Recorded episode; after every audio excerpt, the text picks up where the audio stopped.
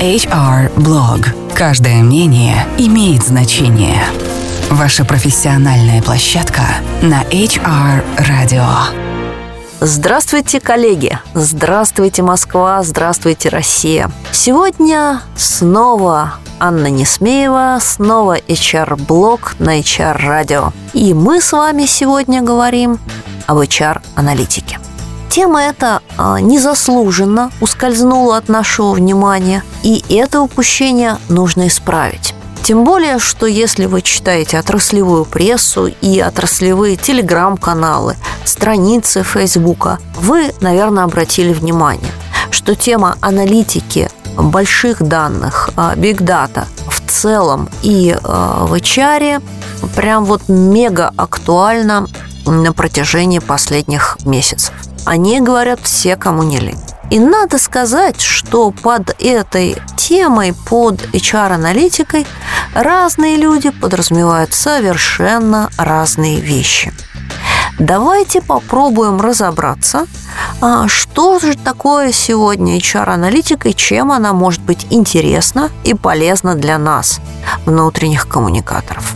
А, во-первых, надо сказать, а, что у нас в стране не очень много людей, которые бы занимались HR-аналитикой профессионально и специализированно.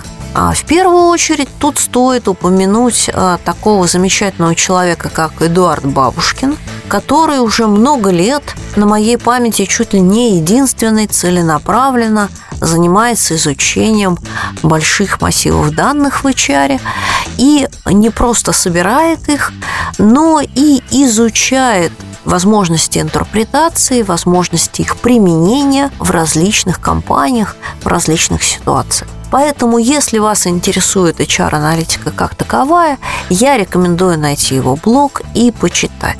Но э, все-таки де-факто текущая HR-аналитика в первую очередь оперирует э, такими вещами, как приемы увольнения, сроки работы, там, удержание на рабочем месте сотрудника, там, его эффективность на испытательном сроке, количество средств, которые были затрачены на его поиск и привлечение, ну, я не знаю, там, эффективность каких-то отдельных каналов рекрутинга, вот это еще более или менее считают, да. Какие-то другие вещи, связанные уже с эффективностью труда, с эффективностью системы мотивации, а, считают уже гораздо меньшее количество компаний. И вещи, связанные с soft skills, вещи, связанные с а, нашей непосредственно областью, с корпоративной культурой, с ВК, не считает практически никто.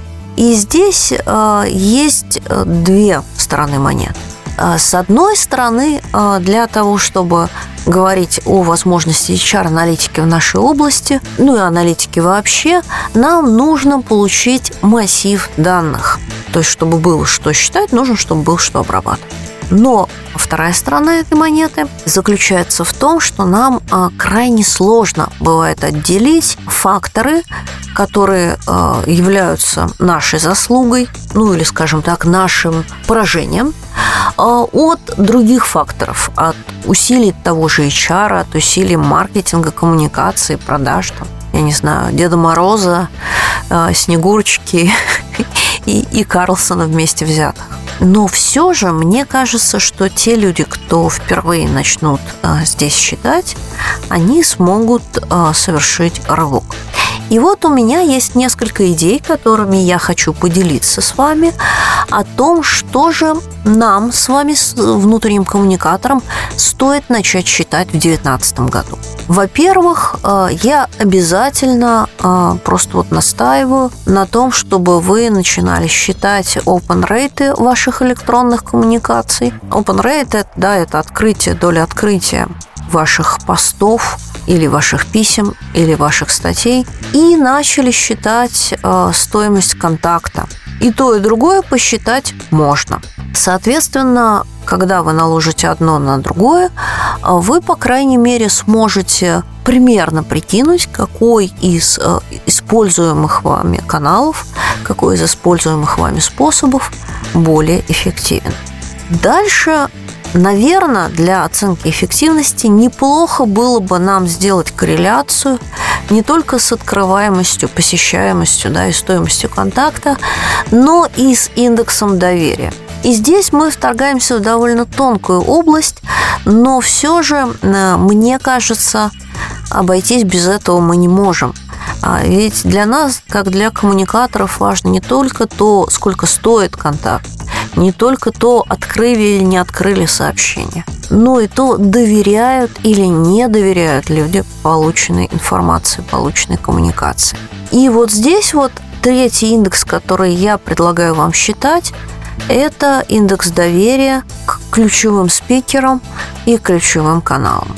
И мне кажется, было бы очень любопытно посмотреть корреляцию всех трех показателей относительно каждого канала коммуникации.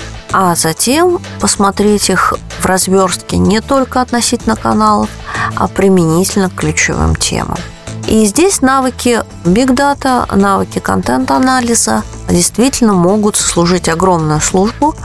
А, сегодня а, на программных продуктах той же медиалогии и ряда других компаний исследовательских вы можете подсчитать, какие темы вы чаще всего а, вносили в информационное поле компании и какие темы чаще всего обсуждали ваши сотрудники, если у вас есть корпоративные площадки для обсуждения.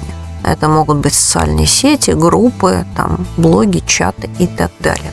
И вот здесь индекс популярности тем а с точки зрения основного а, стейкхолдера и с точки зрения сотрудников и индекс доверия каналам, мне кажется, а, на перекресте создадут очень и очень интересный результат. Ну, на этом, мне кажется, сегодня будет достаточно тем для раздумий. От вас, дорогие мои слушатели, я буду рада увидеть в своих социальных сетях или услышать, возможно, какие-то идеи о том, что еще мы с вами можем подсчитать и как мы можем включиться в процесс создания HR-аналитики. На этом я сегодня прощаюсь с вами. Это была я, Анна Несмеева. Через неделю услышимся. Это был HR Blog, ваша профессиональная площадка на HR Radio. Все программы можно скачать на портале hr.media.